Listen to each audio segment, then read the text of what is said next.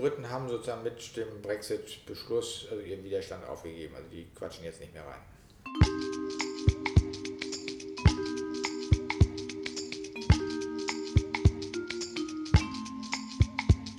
Hinterzimmer, der Policy Podcast.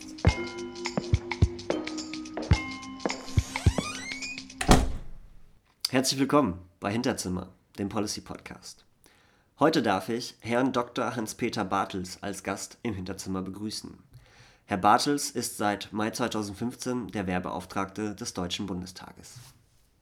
Herzlich willkommen, Herr Bartels. Vielen Dank, dass Sie sich heute die Zeit genommen haben. Bevor wir tief in die Materie einsteigen, Sie als Werbeauftragter des Deutschen Bundestages, welche Aufgaben haben Sie in Ihrer Funktion? Was ist, Ihr, was ist der Sinn und Zweck Ihres Amtes? Das Amt ist in der Verfassung und unserem Grundgesetz verankert. Äh, da steht, dass jeder Soldat sich ohne Einhaltung des Dienstweges an den Wehrbeauftragten wenden kann, wenn er sich in seinen Rechten beeinträchtigt fühlt. Das ist die eine Aufgabe des Wehrbeauftragten, also aus der Perspektive der Soldaten versuchen, also ihre Rechte zu wahren und gegebenenfalls Missstände dem Parlament äh, bekannt zu machen. Und die andere Hälfte des Auftrags steht auch in der Verfassung, nämlich als Hilfsorgan des Parlaments bei der Ausübung der parlamentarischen Kontrolle dabei zu sein, äh, parlamentarische Kontrolle über die Streitkräfte. Also auch da das Parlament darüber zu informieren, sind die Dinge so, wie es der Bundestag beschließt, wie es die Rechtsordnung vorsieht, oder sind äh, Dinge falsch organisiert, gibt es Missstände, die man politisch beseitigen muss. Also der Wehrbeauftragte ist eine ziemlich einzigartige Institution international, also so gibt es das anderswo nicht.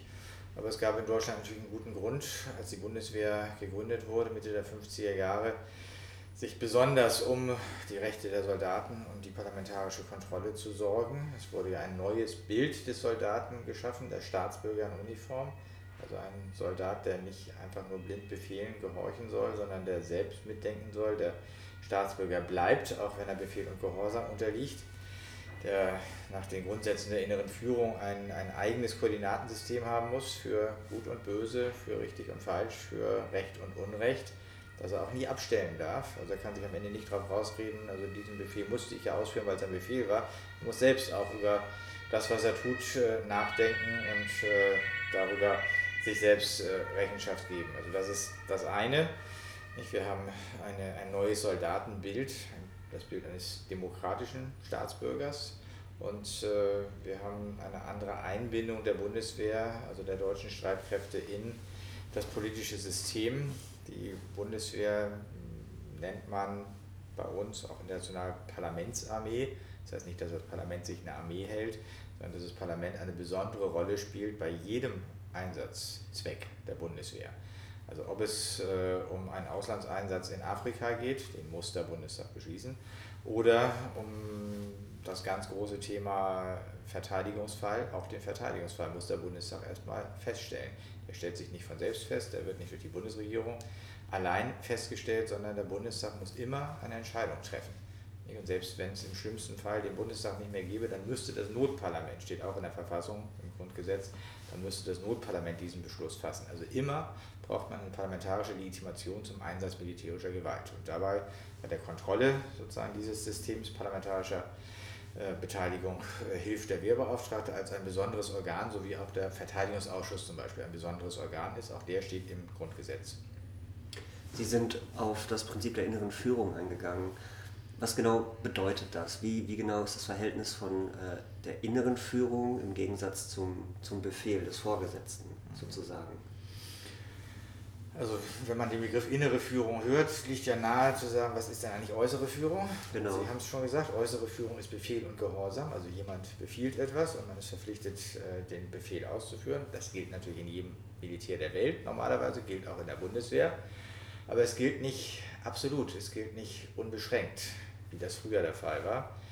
Äh, sondern der Soldat ist aufgefordert, selbst mitzudenken und die Vorgesetzten sind auch aufgefordert, Befehle zu erklären, verstehbar zu machen.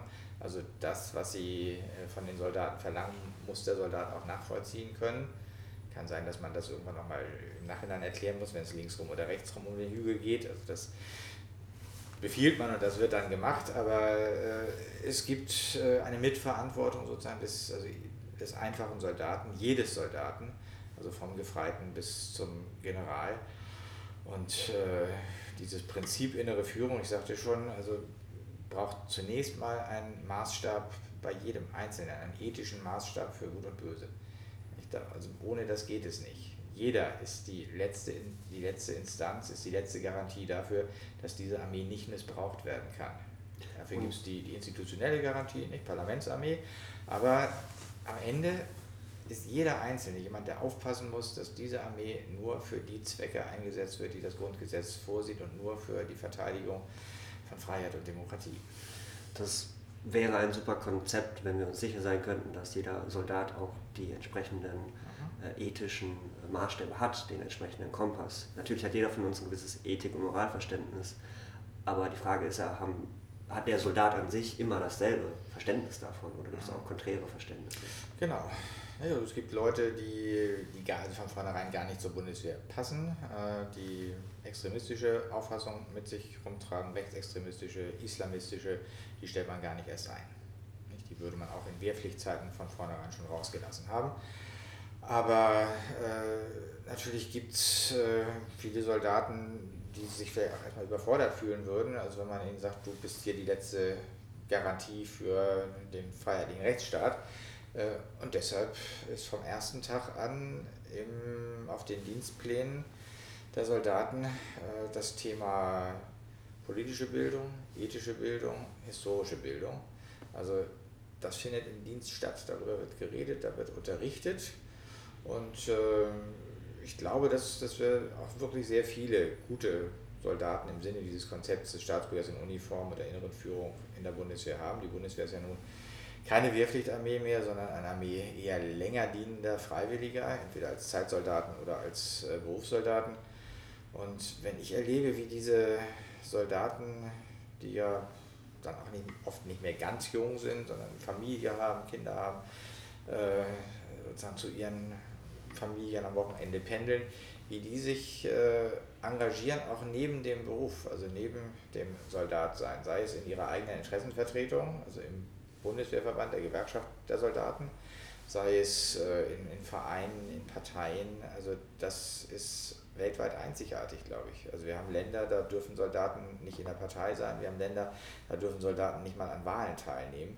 Also in Deutschland ist der Soldat voll integriert in die Gesellschaft und also sehr viele Soldaten nehmen das auch wahr. Also es gibt viele engagierte Soldaten und äh, also das ist etwas, was man damals wollte, als die Bundeswehr gegründet wurde, aber wo man ganz unsicher war, ob das klappt. Und deshalb zum Beispiel auch diese, diese starke Bindung ans Parlament und diese starken Institutionen, Verteidigungsausschuss, der sich selbst einen Untersuchungsausschuss machen kann, Wehrbeauftragter, der jeden einzelnen Tag guckt, also werden die Grundsätze der inneren Führung auch gelebt. Und ich kann nach 60 Jahren wirklich feststellen, also das äh, hat gut funktioniert. Das ist ein Glück für Deutschland, dass eben diese Armee eine Armee in der Demokratie geworden ist, die selbst auch demokratische Prinzipien lebt. Sie haben ja als Wehrbeauftragter ein ganz besonderes Verhältnis zu den Soldaten und Soldatinnen. Wie nehmen Sie den ähm, Kontakt, den Austausch mit den Soldatinnen und Soldaten wahr? Ist es, ist es sehr vertraut? Ist es Augenhöhe? Ist es, äh, wie sind die Erwartungen, die da an Sie gestellt werden? Also das ist aus meiner Perspektive ganz unproblematisch. Also natürlich schreiben mir Leute, also Soldaten schreiben, was sie bedrückt, was sie in ihren Rechten äh, beeinträchtigt. Das sind dann die klassischen Eingaben, davon haben wir etwa zweieinhalbtausend im Jahr, die hier in diesem Amt bearbeitet werden. Also nicht alle von mir persönlich, sondern von Leuten, die der Bundestag sozusagen dem Wehrbeauftragten beigegeben hat, also das Amt des Wehrbeauftragten. Dann haben wir ähm, gibt es viele Begegnungen mit äh, einzelnen Soldaten, systematisch oder, oder zufällig systematisch bei Truppenbesuchen. Also ich gehe ja, praktisch jede Woche, wenn das, äh, wenn hier nicht Sitzungsbetrieb ist, äh, in irgendwelche Verbände, Schulen, Dienststellen, spreche mit der Leitung, spreche mit Personalrat oder Vertrauensleuten, auch übrigens so ein Element innerer Führung, nicht? Also die Soldaten vertreten ihre Interessen selbst über eine Gewerkschaft und über gewählte äh, Personen in ihren äh, Verbänden und, und Dienststellen.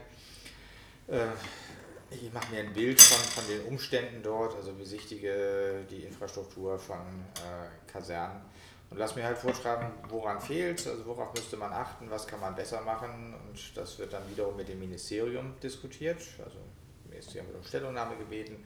Äh, oder es gibt äh, monatliche Treffen mit Abteilungsleitern, Staatssekretär im äh, Verteidigungsministerium, wo wir Themen ansprechen.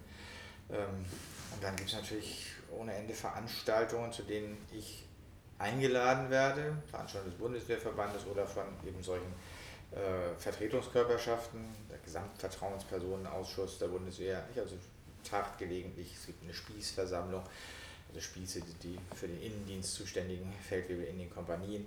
Ähm, also es gibt viele Formate und das zeigt schon sozusagen, also dieses, dieses Selbstorganisationsinteresse in der Bundeswehr ist, ist hoch und äh, ist auch gut möglich, also sich selber zu artikulieren.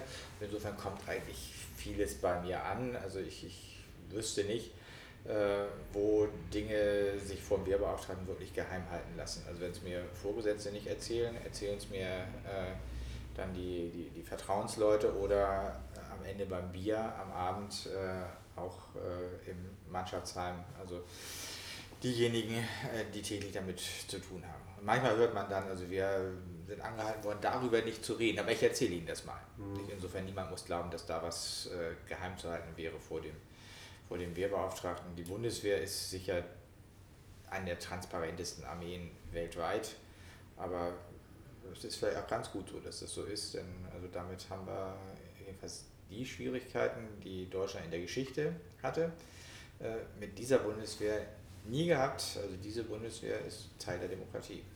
Was sind das für Probleme, die die Soldaten und Soldatinnen zurzeit an sie herantragen? Was, was treibt die Leute in der Truppe am meisten um? Also es gibt immer individuelle Ungerechtigkeiten, also dass man äh, vom Vorgesetzten schlecht behandelt wird, dass man schlecht beurteilt wird, dass eine Versetzung nicht funktioniert, dass äh, im Verhältnis der Geschlechter, Männer und Frauen, äh, es Vorfälle gibt. Ähm, also da, nicht, dass das sind, sind, sind Klassiker. Ähm, und systematisch. Nicht nur, und nicht nur Dinge, die, die wir aus Eingaben erfahren, sondern zum Beispiel auch durch das Meldewesen der Bundeswehr. Also wenn es Vorkommnisse gibt, dann muss das ja auch offiziell gemeldet werden ins Ministerium. An diesem Meldeweg sind wir sozusagen mit einem Seitenarm beteiligt. Wir sehen das auch, also das können wir dann auch aufgreifen.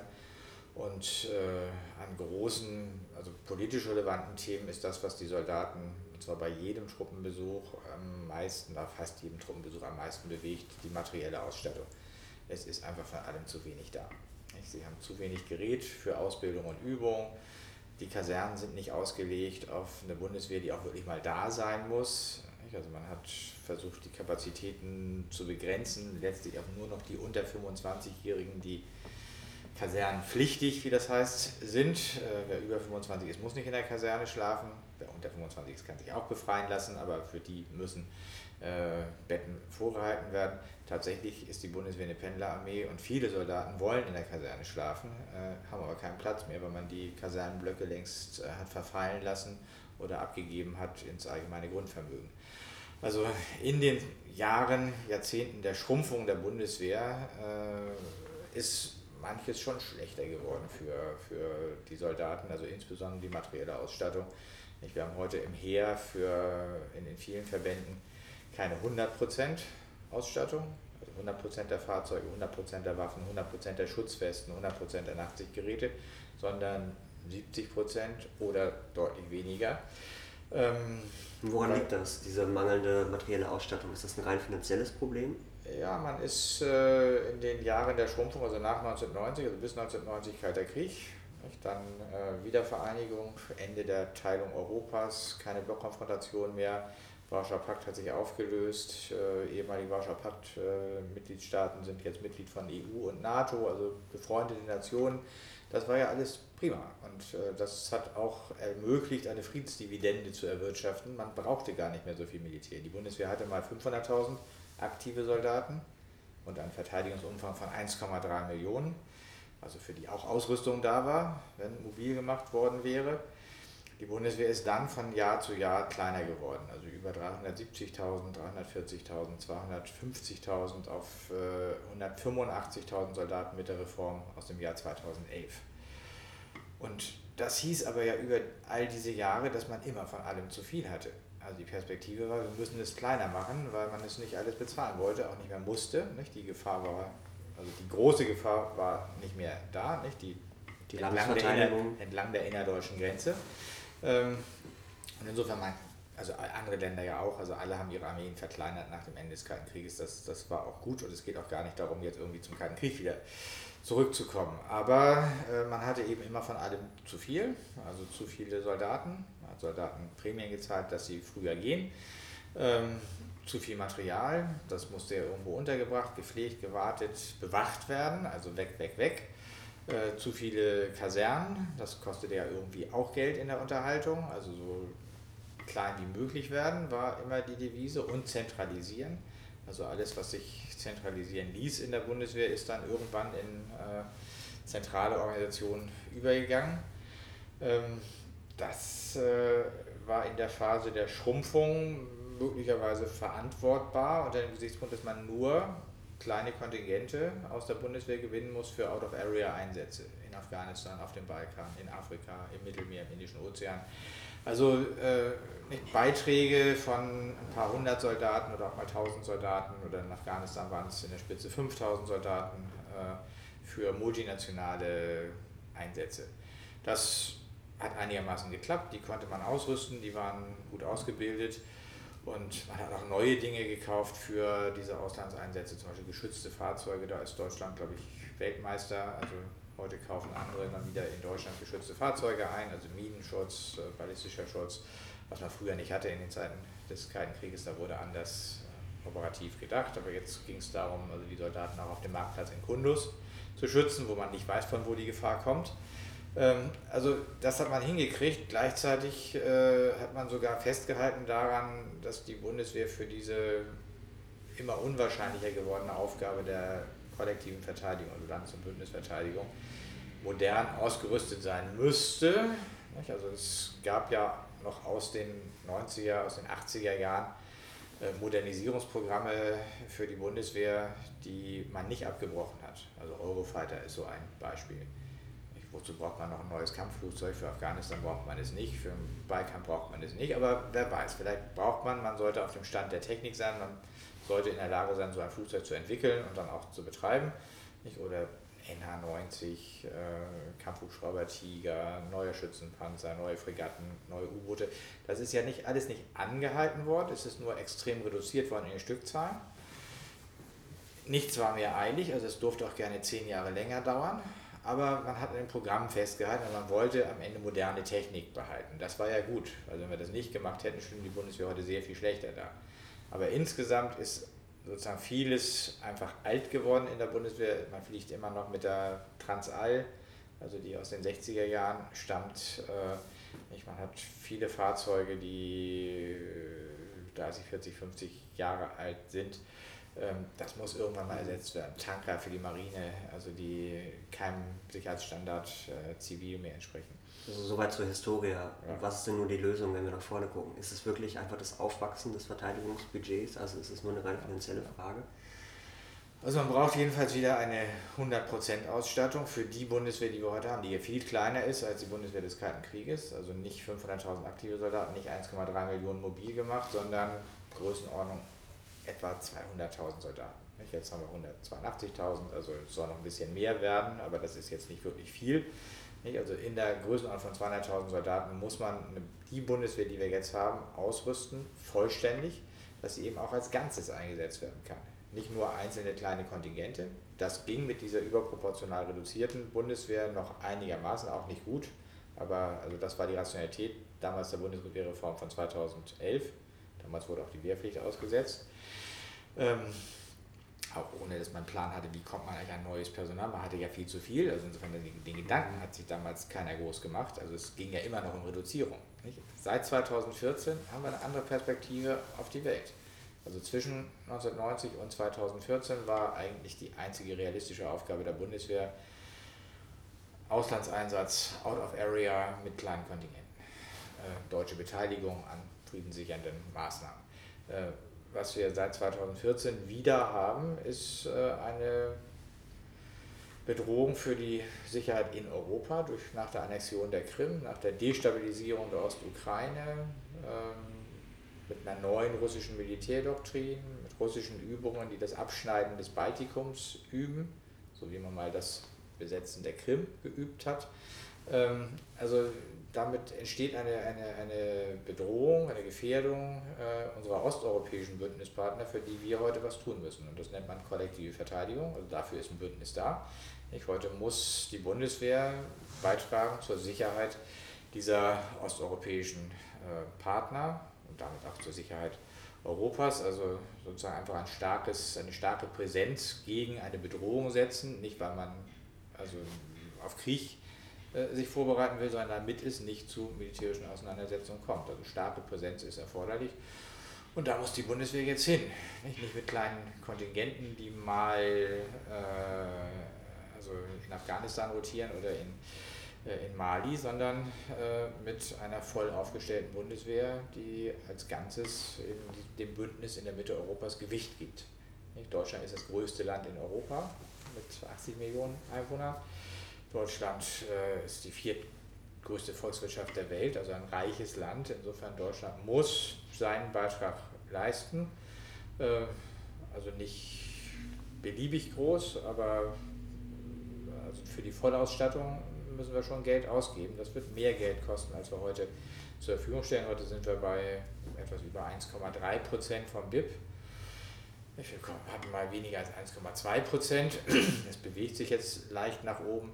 Ob wir dafür 2 Prozent brauchen, wie das in der NATO mal als Ziel vereinbart worden ist, darüber wird äh, gestritten, diskutiert, aber in der Realität gibt es ein Konzept äh, der Bundeswehr, für äh, eine Vollausstattung, die man mit etwa 1,5 Prozent vom BIP finanzieren kann. Also mit diesen 1,5 Prozent rechnet die Bundeswehr, rechnen die Planer äh, und äh, das wäre schon äh, also problemlösend, wenn das, worauf die Koalition sich geeinigt hat, ja, das ist eine Einigung, ähm, wenn das jetzt auch im Haushalt sich abbildet. Also ich bin da gar nicht so pessimistisch. Also der Haushalt ist in den letzten Jahren gestiegen.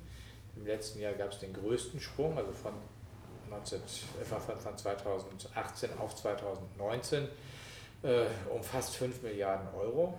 Also so starke Steigerung werden wir in Zukunft nicht mehr brauchen. Das war jetzt die stärkste Steigerung, also ein großer Schritt, äh, die wir jemals hatten für die Bundeswehr. Also jeder künftige Schritt kann kleiner sein, sodass wir dann bis zum Jahr 2024, also das ist dieser Zeitraum, für den die 2% in der NATO als Zielgröße mal vereinbart worden sind, jedenfalls auf die 1,5% kommen. Wenn wir jetzt in den nächsten Jahren jedes Jahr etwa 5 Milliarden, äh, etwa 3 Milliarden, 3 Milliarden zusätzlich äh, in den Haushalt einstellen, dann sind wir 2024 bei etwa 58 Milliarden Euro. Das ist schon sehr viel Geld. Äh, und damit müsste man die Bundeswehr komplett personell aufstellen können. Also nicht verdoppeln oder so, sondern eben auf die etwa 200.000 Soldaten kommen und vollständig ausrüsten. Das heißt, mit dem äh, finanziellen Aufwuchs des Budgets würde man auf jeden Fall die äh, materielle Einsatzbereitschaft und auch die materielle Ausstattung verbessern können. Aber würde, es, würde das mehr an Geld auch das Personalproblem tatsächlich lösen? Liegt da das Problem nicht auch in einer gewissen, äh, in der Bevölkerung wahrgenommenen Unattraktivität der Bundeswehr als Arbeitgeber zugrunde? Mhm. Wie lässt sich das lösen?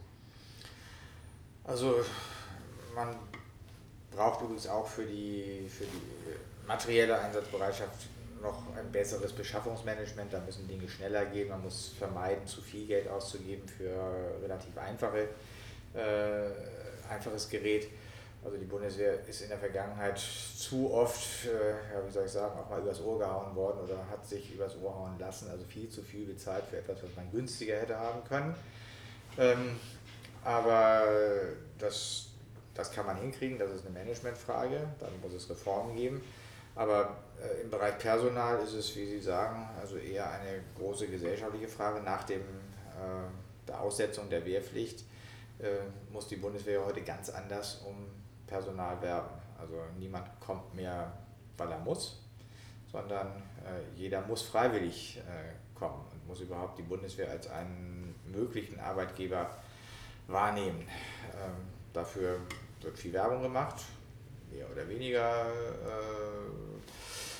äh, äh, effektiv ist. Ähm, man hat sich sehr auch auf das, auf das rein elektronische äh, konzentriert. Äh, also ich glaube am Ende äh, alle Kanäle wird man bespielen müssen, also inklusive der Anzeigen für äh, Personalsuche in Zeitungen, die vielleicht dann nicht die jungen Leute lesen, aber ihre Eltern oder Großeltern, die dann auch mal sagen, das wäre doch vielleicht was für dich, hast du das schon mal überlegt? Man trifft ja eine Berufsentscheidung oft nicht ganz alleine, sondern mit Familie, Freunden und so.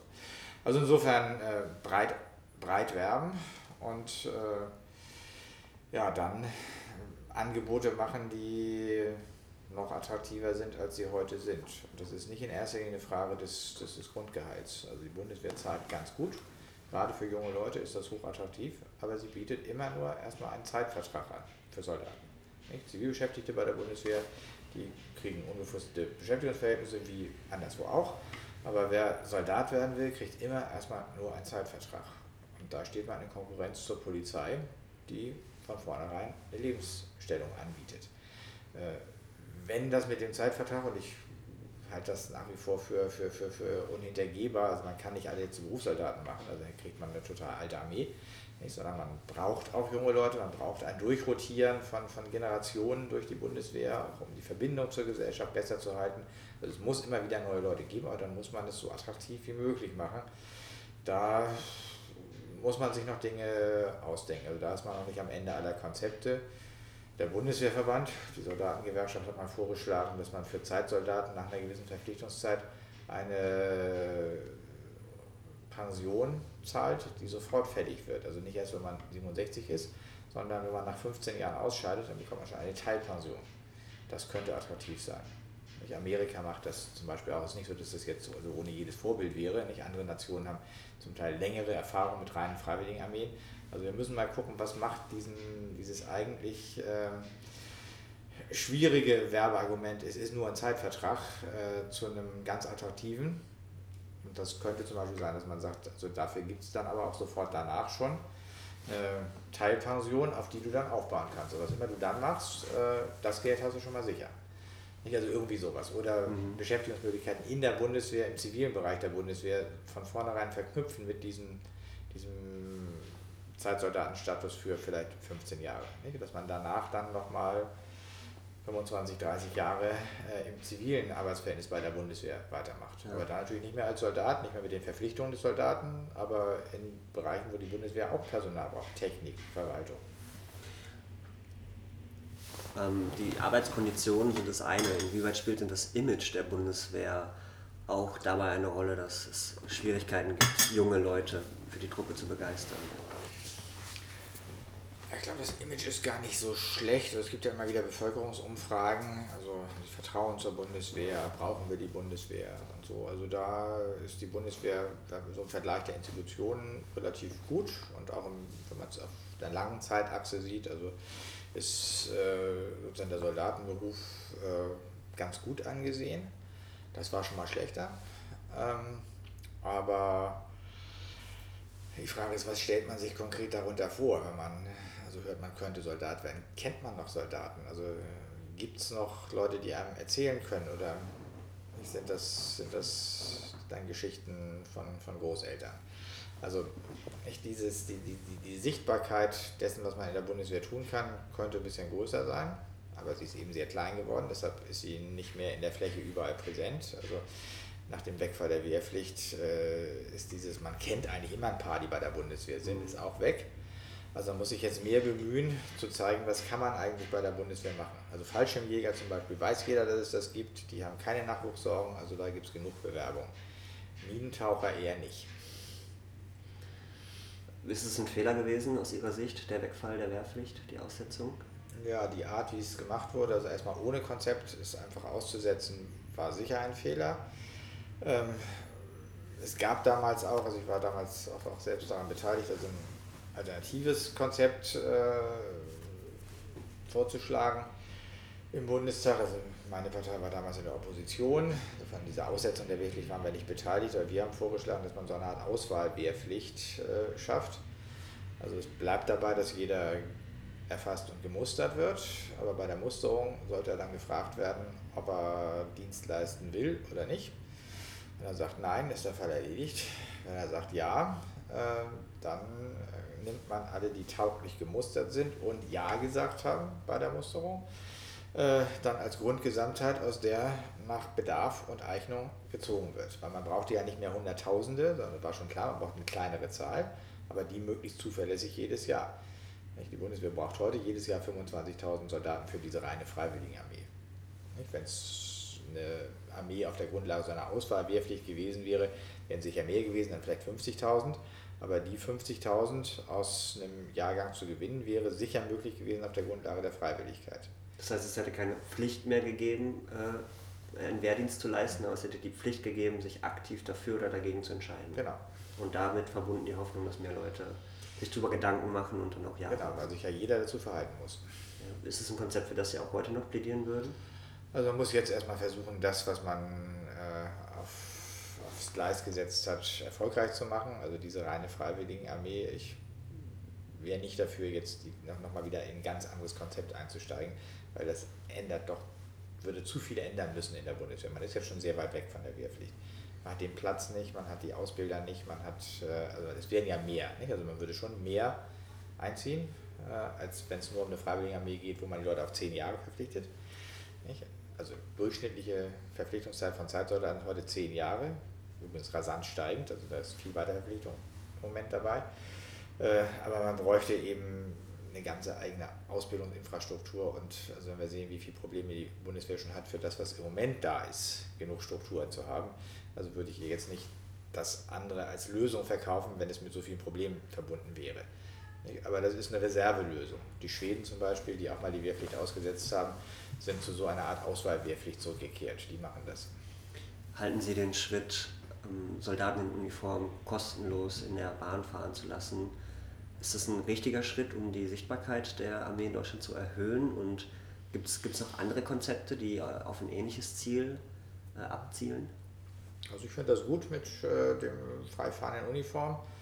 Ähm, ist auch immer eine Möglichkeit ins Gespräch zu kommen. Also Soldaten, die in Uniform fahren, also manche fahren, also wenn sie nach Hause fahren am Wochenende, fahren in Uniform, manche fahren zivil, aber welche, die in Uniform fahren, also die sich das auch in Anführungsstrichen trauen, so gefährlich ist das gar nicht, aber die sich das trauen, äh, die berichten eigentlich eher von immer interessanten Gesprächen. Also sie werden schon angesprochen darauf. Nicht? Was ist das für ein Abzeichen? Was ist das für ein Dienstgrad? Wo, wo dienen sie eigentlich? Also was macht man eigentlich? Waren sie auch schon mal im Auslandseinsatz und so? Also Leute wollen ja gerne was wissen über die Bundeswehr. Und wenn sie dann einen Uniformträger zur Hand haben, dann kann schon sein, dass der auch ein bisschen erzählen muss. Also das ist, das ist äh, also die Uniform ist schon auch ein Werbeträger oder ein Gesprächsanlass. Ich glaube, man muss nicht zu viel Angst davor haben, also dass die Uniform jetzt etwas ist, was, was, was total negativ äh, angeschaut wird. Also da gibt es auch manches Vorurteil in den Köpfen, was noch aus den 80er Jahren kommt. Also das gab es ja alles, dass, dass das also Riesenaufstand um Gelöbnisse gemacht wurde, also Demonstrationen, Belagerung. Also wir erinnern uns an das Gelöbnis im Bremer Weserstadion, über das übrigens Sven Regener einen hinreißenden Roman geschrieben hat, Neue Fahr Süd, spielt genau zu der Zeit in dem Setting. Ähm, aber also man kann sich in Uniform in der Öffentlichkeit bewegen, vielleicht nicht ganz überall, aber so wie man sich, glaube ich, auch ohne Uniform nicht ganz überall äh, in Deutschland oder in Berlin äh, zu jeder Tages- und Nachtzeit äh, so ganz unbefangen bewegen würde, sondern manchmal auch ein etwas beklommenes Gefühl äh, hat in, äh, in Situationen. Ähm, so gilt das auch für Uniform. Also mein Rat wäre keine Angst vor der Uniform und wenn es einen zusätzlichen Anreiz gibt, also sozusagen mit Uniform frei zu fahren, ist das super. So teuer kann das nicht werden für die Bahn. Also ich fand das ein bisschen, ein bisschen ärgerlich, dass da erst noch so getan wurde, dass man da jetzt ganz genau die Kosten ausrechnen muss. Also jeder 450. unserer Mitbürger in Deutschland ist Soldat, das sind nicht so viele. Damit verliert die Bundesbahn jetzt auch nicht wahnsinnig viel Geld. Ja. Was halten Sie von der Idee, dass die nationalen Armeen zugunsten einer europäischen Armee abgeschafft werden, beziehungsweise in einer solchen europäischen Armee aufgehen? Das ist der Trend der Zeit. Das ist die, die äh, Notwendigkeit, äh, die wir in Europa, glaube ich, jetzt alle spüren. Also wir müssen europäischer werden bei der Verteidigung. Ähm, nicht, weil wir das transatlantische Bündnis mit den USA nicht wollen. Das haben wir, das, das hilft uns sehr. Das hat uns über Jahrzehnte geholfen, einigermaßen sicher in äh, Europa leben zu können. Also die NATO muss bleiben. Die NATO ist die, die, die Rückversicherung äh, aller ihrer Mitglieder, dass man Bündnispartner hat, wenn es zu einem Ernstfall käme. Und übrigens, wir haben ja die USA unterstützt als der Bündnisfall, als sie den Bündnisfall sozusagen beantragt haben nach dem 11. September 2001. Nicht? Da waren es die Europäer, die sozusagen solidarisch mit den USA waren. Also insofern, äh, das Bündnis steht, aber die Fähigkeiten, die Europa da einbringen kann, sind äh, wirklich verbesserungsfähig. Also nicht alle haben reduziert nach dem Ende des Kalten Krieges bis hin zur Funktionsunfähigkeit. Viele Armeen sind sehr, sehr klein. Die Bundeswehr ist da ja noch eher eine der großen. Die Bundeswehr, die französische Armee, die italienische Armee, die britische, die übrigens kleiner ist als die Bundeswehr.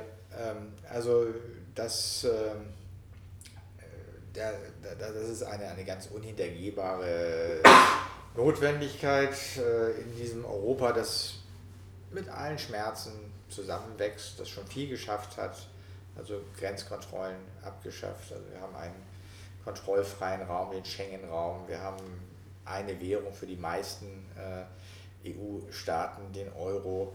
Ähm, wir haben viele gemeinsame Politiken inzwischen äh, entwickelt, nur in der Verteidigung hat es, und das lag auch ein bisschen an Großbritannien, hat es immer nicht so richtig geklappt.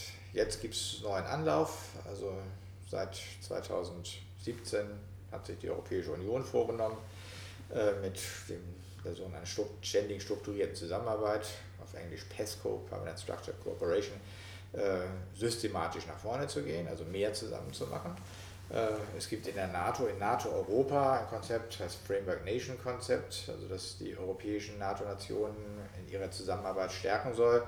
Und es gibt bi- und multinationale Kooperationen, wie zum Beispiel zwischen Deutschland und den Niederlanden wo beide Heere, das deutsche Heer und das niederländische Heer, quasi fusionieren.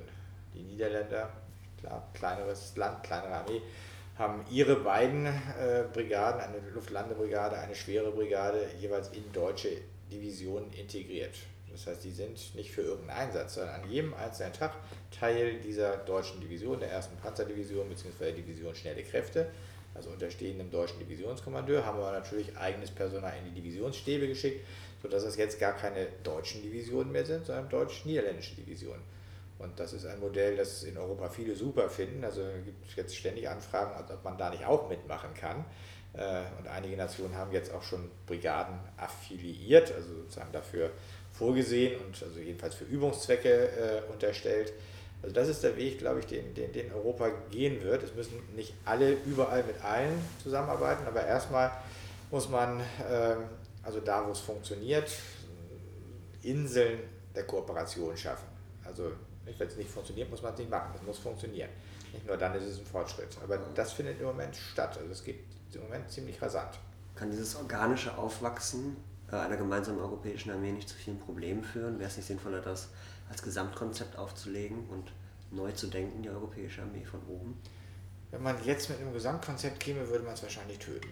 Also weil dann äh, jeder, jeder, erst, jeder erstmal käme mit, äh, was alles schwierig ist daran. Also deshalb sage ich genau andersrum, Inseln funktionieren in der Kooperation schaffen. Also das, was geht, jetzt vereinbaren. Und es geht ja auch immer um Kosten. Also ich will man, also wenn jeder alles alleine machen würde, ist es irre viel teurer. Und wir haben heute schon viel zu viel, was doppelt und dreifach gemacht wird und wo man also Rüstungsprogramme nebeneinander herlaufen lässt und jeder zahlt das selber. Also wir müssen, müssen da mehr gemeinsam machen. Und dann wird es irgendwann, glaube ich, äh, im Laufe jetzt der nächsten Jahre einer Generation vielleicht, den Punkt geben, äh, wo man so viele Inseln hat, also mehr und mehr Inseln und die Inseln sind größer geworden und die Inseln wachsen zusammen und sie bilden nach und nach Festland. Und wenn sie da einen bestimmten Punkt erreicht haben, dann gibt es so dieses schöne philosophische Bild des Umschlags von Quantität in Qualität. Dann brauchen sie ein anderes Ordnungsprinzip. Das ist dann der Moment, wo jeder einsieht, jetzt machen wir das Gesamtkonzept für die europäische Armee. Also wenn sie jetzt mit dem Gesamtkonzept anfangen würden, um dann nach und nach aufzubauen, glaube ich, macht man sich Schwierigkeiten, die man nicht braucht. Das Ziel ist klar, steht auch also in den im, im, im Lissabon-Vertrag immer engere Zusammenarbeit in Europa, steht in der globalen Strategie, dass man mehr zusammen machen will. Das äh, hat sich, haben sich sozusagen die europäischen Institutionen, auch das Europäische Parlament vorgenommen. Steht in Grundsatzprogrammen der Parteien, also im SPD-Grundsatzprogramm steht, dass wir die Europäische Armee wollen. Die CDU und CSU haben es jedenfalls in Wahlprogrammen als Ziel formuliert. Also das ist in Deutschland zum Beispiel gar nicht wirklich strittig. Ja. Wir wollen, dass die Bundeswehr irgendwann aufgeht in etwas größerem, funktionsfähigem, aber natürlich nur, wenn es funktionsfähig ist, einer europäischen Armee, die dann also alle oder so viel wie möglich europäische Staaten äh, unter einem Dach und einer Rationalität vereint. Wir haben jetzt 1,5 Millionen Soldaten in Europa, das reicht für jeden denkbaren Zweck, aber es ist einfach nicht so organisiert, dass es effektiv wäre. Heißt das, wenn die Briten auf die eine oder andere Art und Weise Ende Oktober aus der EU austreten, kann es richtig losgehen mit der Europäischen Union? Ja, äh, mit der Europäischen Armee? Die Briten haben sozusagen mit dem Brexit-Beschluss also ihren Widerstand aufgegeben. Also die quatschen jetzt nicht mehr rein. Das heißt, Sie sind optimistisch für die Zukunft? Ja, ja. Also das läuft. Man, man macht jetzt ständig Vereinbarungen. Ähm, Deutschland und Frankreich sind dabei natürlich zentral. Ähm, also die beiden müssen sich einigen und das ist auch wieder gar nicht so einfach. Die Franzosen haben ein anderes Verständnis von, wofür Militär da ist, als wir. Also aus der Geschichte, aus ähm, strategischen, militärischen Kulturen. Nicht? Also für Franzosen, die einen Sitz im UN-Sicherheitsrat haben, die Atomwaffen haben, die ein Kolonialreich aus vergangenen Zeiten im Rücken haben, die Frankophonie mit, weiß ich nicht, 40 Staaten weltweit, wo sie noch Verpflichtungen spüren, also zu helfen, wenn es da äh, Sicherheitsprobleme gibt. Die haben den Ansatz, also wir brauchen Militär, damit wir es äh, überall einsetzen können. Und wir haben dauernd irgendwas, wo wir es auch einsetzen müssen. Nicht? Der deutsche, das deutsche Verhältnis zum Militär ist eigentlich, äh, also nach zwei Weltkriegen im 20. Jahrhundert und im Dritten Weltkrieg, der Gott sei Dank nicht stattgefunden hat, sondern ein kalter Krieg geblieben ist, also mit einer ständigen existenziellen Bedrohung, mit einem geteilten Deutschland, äh, und der Frage, wollen wir überhaupt wieder Streitkräfte haben? Okay, wir müssen Streitkräfte haben, weil also in dieser geteilten Welt also kann man nur sicher leben, wenn man einen solidarischen Beitrag zur gemeinsamen Sicherheit leistet. Äh, für Deutschland bedeutet doch die Entwicklung von Militär, auch die europäische äh, Verteidigung, dass wir Strukturen schaffen wollen, die es so unwahrscheinlich wie möglich machen, dass überhaupt Militär eingesetzt werden muss. Die Franzosen haben immer einen Zweck, wofür sie Militär brauchen und dafür suchen sie Partner. Bei den Deutschen geht es immer eher um Strukturen die äh, also für eine Stabilität sorgen durch kampfstarke Präsenz, dass nichts passiert. Und das sind, was, das kriegen sie zusammen. Natürlich gibt es Zwecke in der Welt, wo man was tun muss. Also in Mali sind wir jetzt mit den Franzosen. Äh, ist französischsprachig, wir haben eine französische Kolonie. Äh, aber äh, und sozusagen wir wollen und müssen da einen Beitrag leisten, aber wir wollen auch nicht so tun, als ob Militär sich daran erschöpfen würde, dass das der Zweck ist, sondern der Zweck ist schon, äh, dass man Strukturen hat, die den Einsatz äh, möglichst unnötig machen. Ja. Aber man, also darüber muss man reden. Ja. Es, gibt ja, den, es gibt den Vertrag von Aachen jetzt vom Januar 2019 auch neu, also Erneuerung, es gab schon ein deutsch-französisches äh, Abkommen. Nach 50 Jahren hat man jetzt einen neuen Vertrag gemacht äh, und da steht zum Beispiel drin, dass es einen deutsch-französischen Sicherheitsrat geben soll.